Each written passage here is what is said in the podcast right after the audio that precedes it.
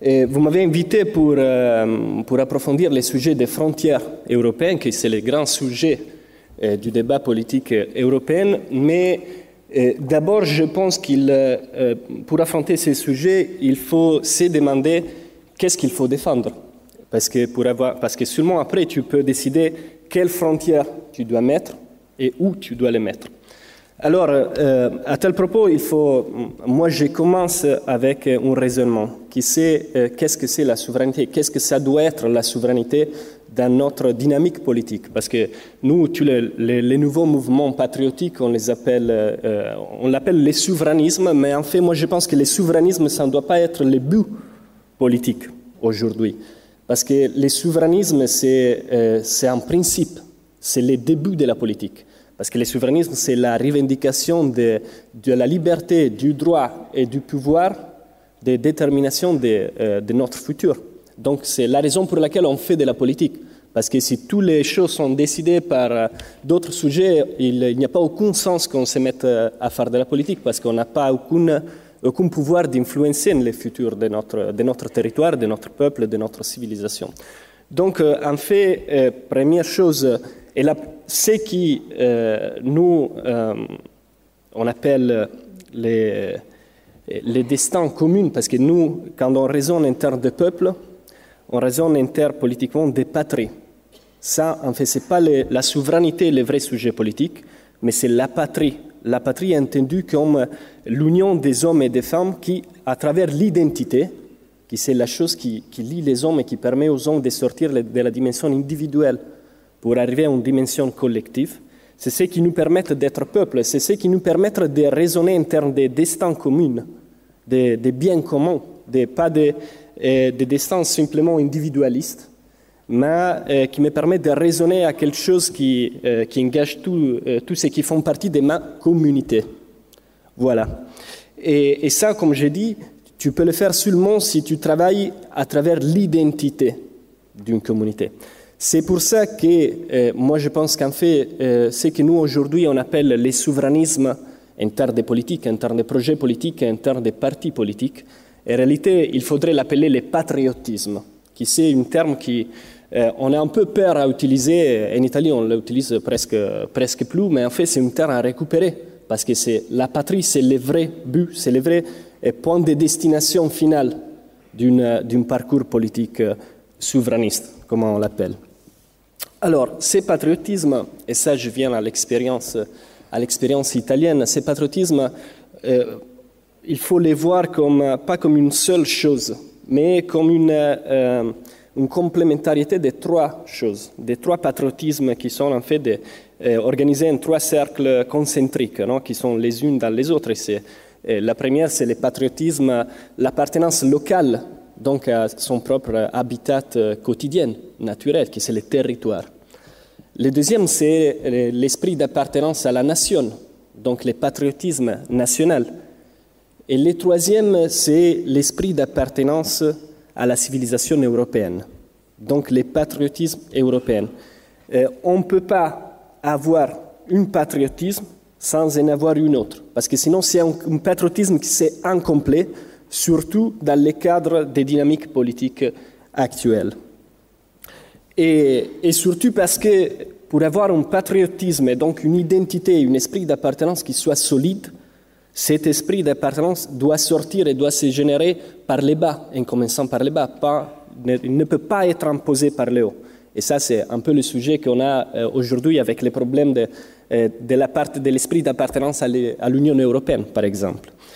Et dans ce cadre, euh, je, vous, montre l'exemple italien, parce que, par exemple, il y a eu euh, dernièrement un sondage euh, à propos de quels sont les, les, les, points de référence identitaires pour le peuple italien. Et la chose intéressante, c'est que les premiers points de référence identitaires pour les Italiens, c'est la ville, c'est pas la nation. La nation est la seconde, elle vient juste après, mais c'est la ville, c'est le territoire. Et ce patriotisme très ancré au territoire, très ancré à la terre, je pense que c'est la raison pour laquelle euh, l'Italie, le peuple italien, par rapport aux autres peuples, notamment le, nord, de, le nord de l'Europe, aussi un peu la France, permettez-moi de vous le dire, et ça, ça rend les peuples italiens plus difficilement perméables aux impositions culturelles et sociales qui arrivent par la, par l'establishment national européen. Par exemple, les revendications LGBT ou par exemple l'imposition de, l'immigration massive.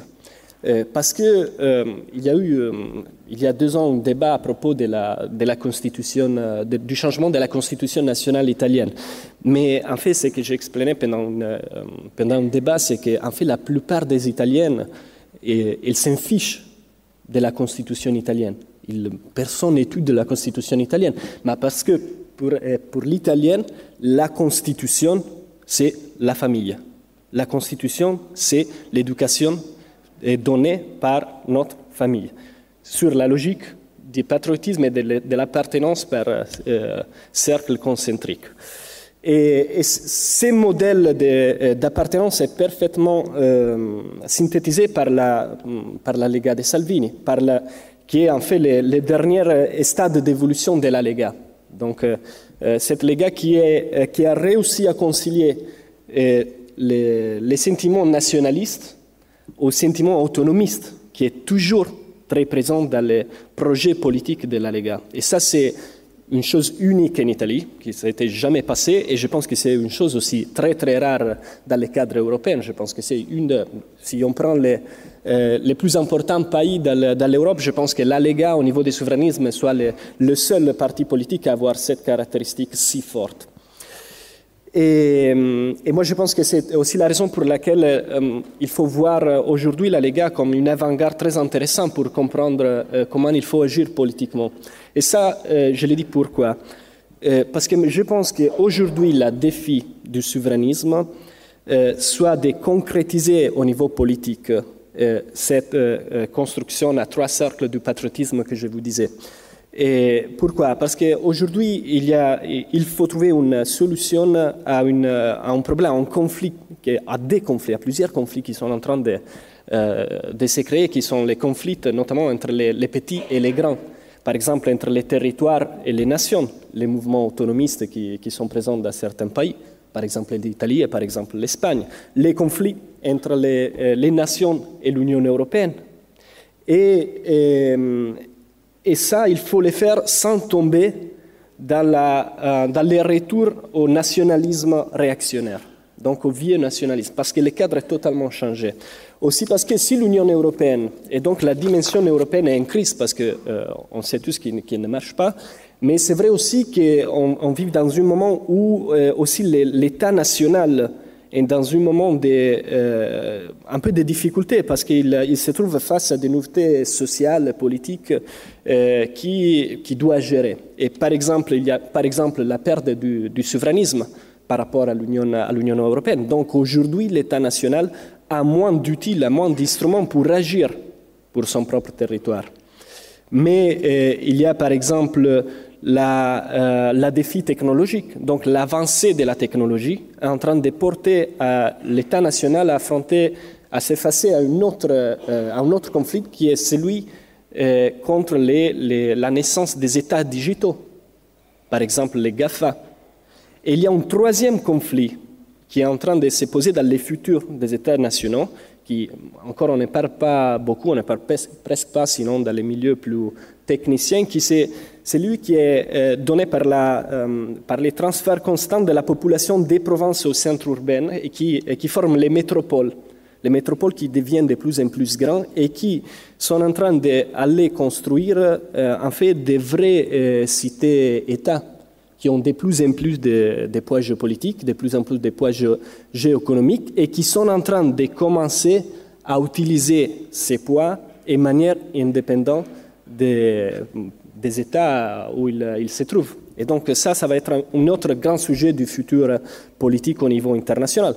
On commence à le voir avec Milan, par exemple, où il euh, s'est commencé les débats euh, sur euh, la, nécess la nécessité de donner à Milan un statut spécial presque une constitution spéciale, mais ça s'est passé aussi dans d'autres villes euh, du monde.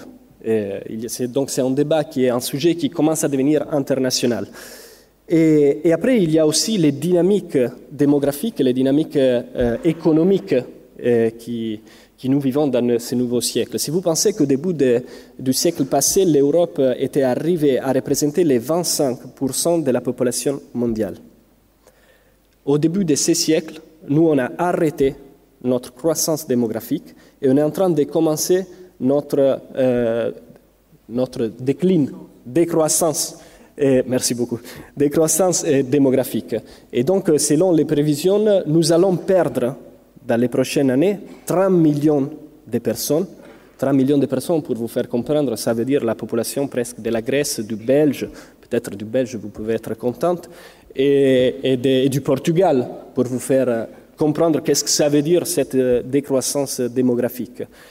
Et, donc, et pendant que les autres, tous les autres continents vont, euh, vont grandir, vont augmenter leur population, l'Afrique et l'Asie, ils vont exploser euh, totalement. Et si on va considérer cette chose au niveau d'États nationaux, on va voir qu'en 2050, on aura la Chine et l'Indie qui auront plus qu'un milliard de personnes, on aura les États-Unis qui auront plus que 400 millions de personnes, on aura une quinzaine de pays, des nations qui auront plus de 100 millions de personnes, mais il n'y aura aucune nation européenne qui, sera dans ces 15 euh, nations avec plus de 100 millions de, personnes.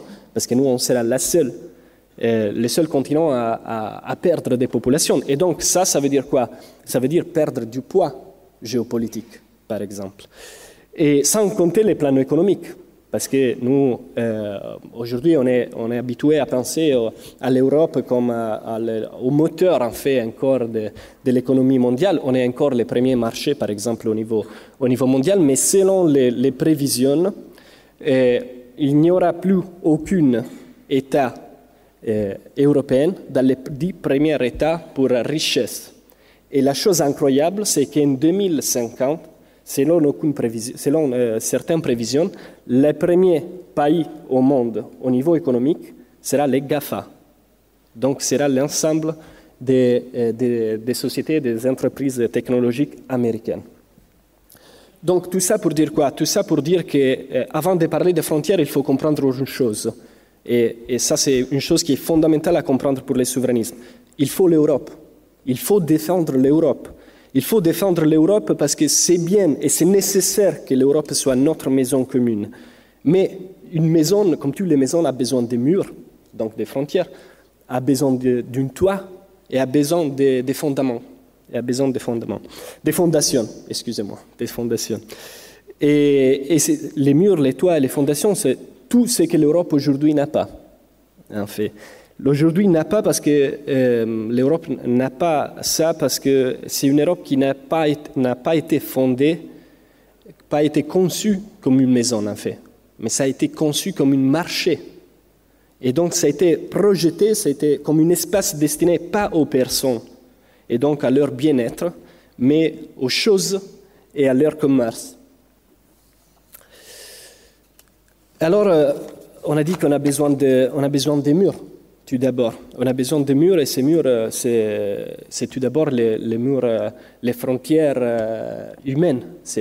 on a besoin de définir notre territoire, on a besoin de définir notre population et on a besoin, avec les portes, de définir qui peut entrer et qui ne peut pas entrer.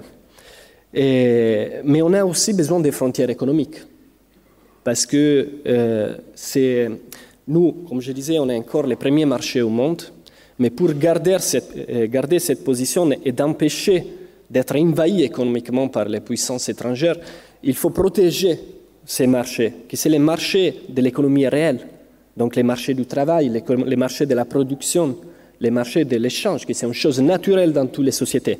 Mais pour faire ça, il faut tout d'abord protéger ces marchés, donc tout d'abord euh, penser à un marché qui, qui soit un échange entre nous, un échange entre les Européennes, et donc limiter l'utilisation des marchés extérieurs aux situations où les, choses dans lesquelles on a besoin et on ne peut pas les trouver dans un rapport de coopération, de production et d'échange entre nous.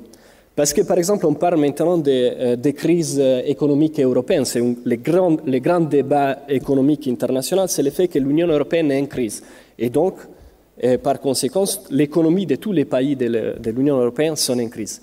Mais cette crise est due au fait qu'on est devenu trop dépendant par les autres pays, parce qu'on a, on a construit notre économie, l'économie européenne, sur les exportations, par exemple. Et maintenant que les États-Unis, avec Trump, ont décidé, OK, nous, on commence à produire euh, à l'intérieur, donc euh, on n'utilise plus toute euh, cette, importation. Et maintenant que la Chine a commencé à ralentir, et la Chine, on sait qu'elle aime, elle aime beaucoup exporter, mais elle n'aime pas beaucoup importer, nous, on a commencé, et surtout l'Allemagne, qui est beaucoup exposée sur les plans des exportations, on a commencé à souffrir parce que pour euh, construire ces modèles basés sur les exportations, on a comprimé notre salaire, on a, euh, on a détruit notre travail.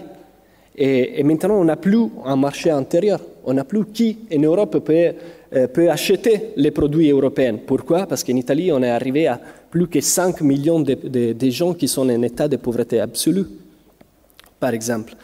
Et alors, euh, quand vous pensez que euh, si on parle, par exemple, maintenant en Italie, on parle beaucoup de, euh, des accords avec la Chine pour les projets d'une nouvelle, route de la soie, ça se dit comme ça, non? Nouvelle route de la soie. Alors, si vous allez regarder les, rapports, les échanges commerciaux entre l'Allemagne et la Chine, et vous pensez que ces volumes d'échanges est beaucoup, beaucoup, beaucoup plus grand que les volumes d'échanges entre l'Allemagne et d'autres pays européens, par exemple la France et l'Italie, et si vous pensez que si vous prenez les importations que l'Allemagne fait par la Chine, elles sont plus, que les doubles des importations qu'elle fait par l'Italie, et presque la même chose avec la France, vous, pensez qu'il y a vous comprenez qu'il y a quelque chose qui ne marche pas. Parce que ça veut dire qu'il n'y a aucune frontière, il n'y a aucune définition d'un espace européen. Et, après, si on pense au toit, parce que pour, euh, pour faire que le mur devienne une maison, il faut un toit. Et le toit, au niveau de, de la construction européenne, c'est en fait c'est l'autonomie, l'autonomie stratégique, l'autonomie géopolitique qu'un espace politique doit, doit avoir. L'Europe n'a pas de toit, l'Europe n'a pas d'autonomie, l'Europe n'a pas de stratégie au niveau géopolitique. L'Europe est encore euh, fermée dans les cadres sortis de la Deuxième Guerre mondiale, d'espaces d'influence américaine dans les demandes de, la guerre euh, avec la, avec la Russie. On n'est pas encore réussi à nous émanciper du statut d'Occident pour arriver au statut d'Europe.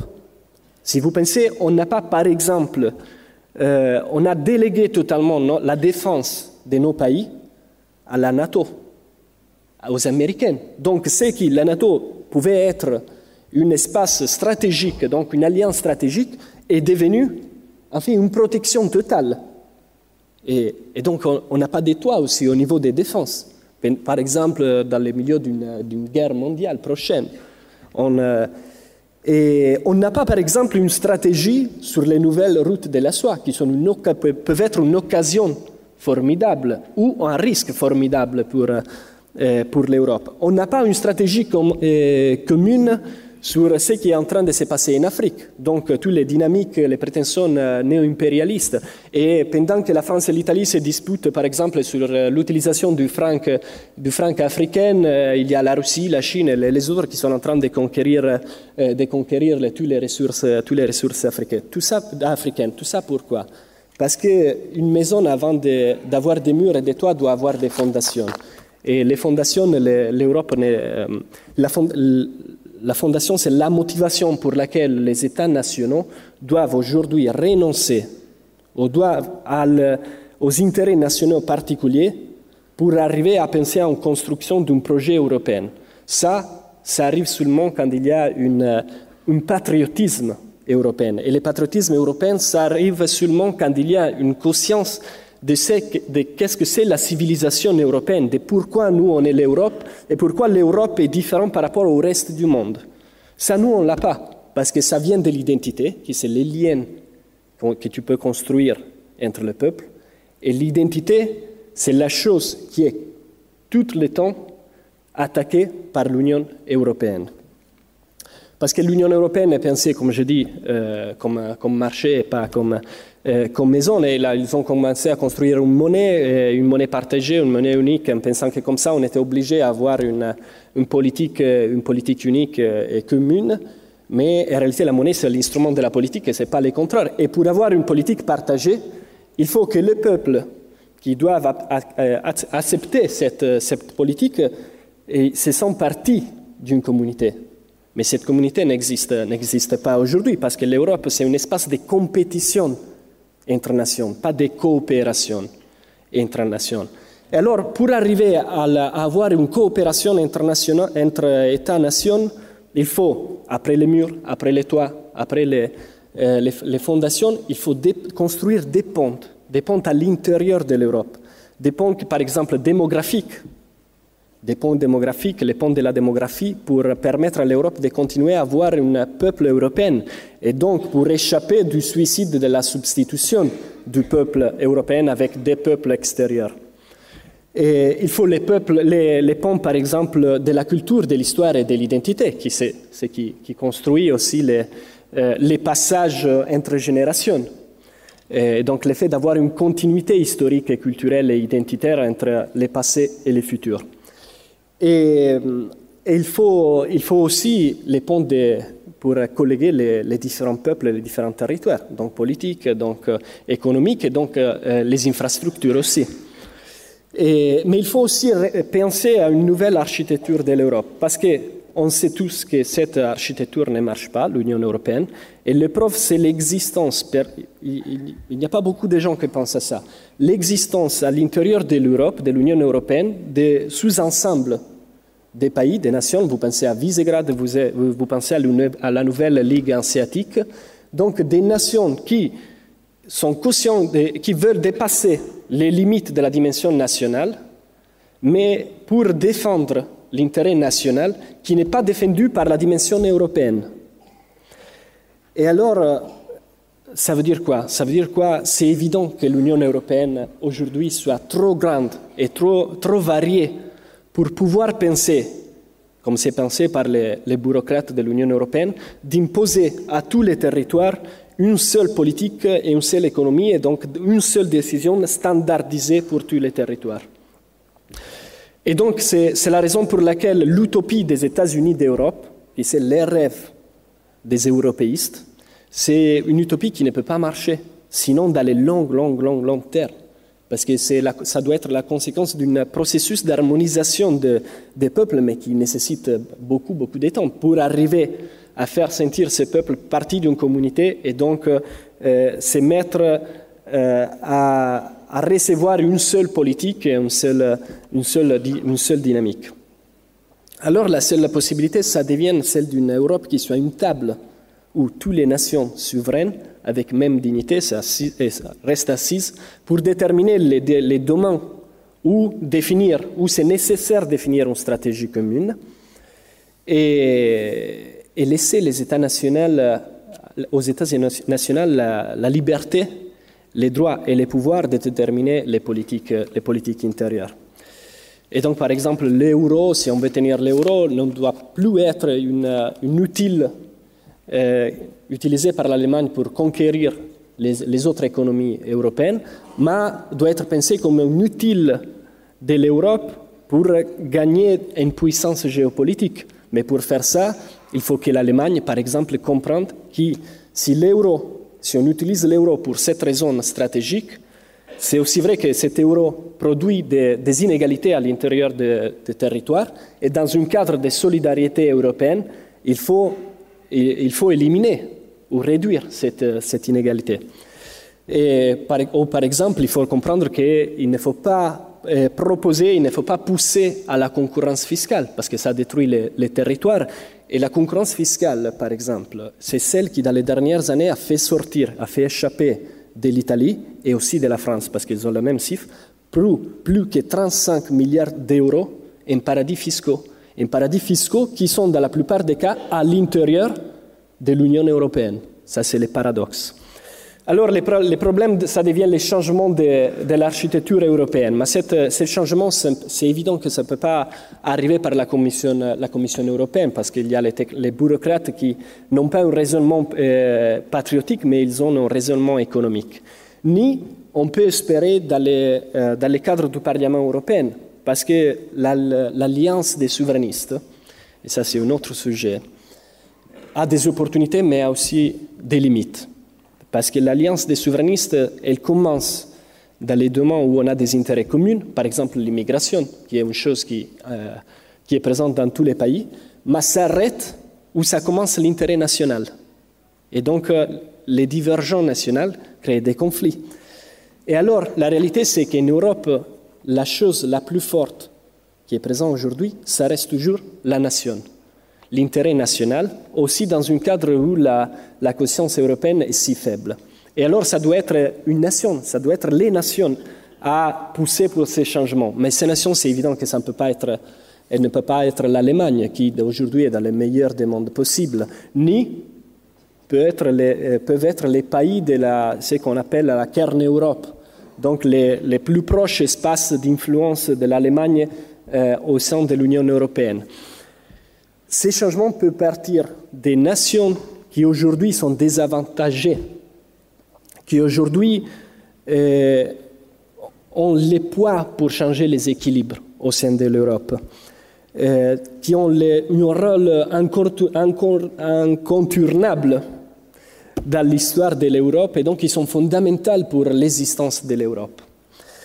Et ces deux nations s'appellent France et s'appellent Italie qui sont tous les deux perdantes dans le système européen, mais sont tous les deux des, euh, donateurs, euh, on, on, dit des, euh, ça ne me vient pas, des contributeurs nets de l'Union européenne. Vous voyez, parce que j'ai besoin parfois de lire, de, lire les, de lire les papiers, et qui sont des points de référence millénaires pour l'histoire de l'Europe, qui sont les fondateurs de son âme, qui sont liés, fortement liés entre eux par des rapports politiques, par des rapports économiques, par des rapports culturels, qui sont tous les deux face à la Méditerranée, qui aujourd'hui est la source de beaucoup de nos problèmes, vous pensez par exemple à l'immigration, mais qui peut devenir une opportunité à cause des dynamiques en Afrique, par exemple, à cause des dynamiques en Chine, en Chine par exemple les nouvelles routes de la, de la soie,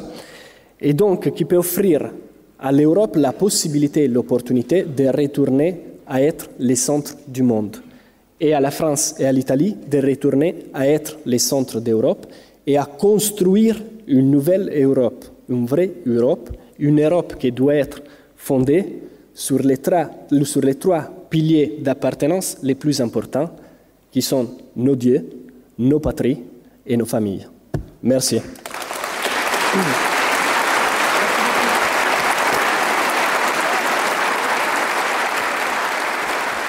Merci.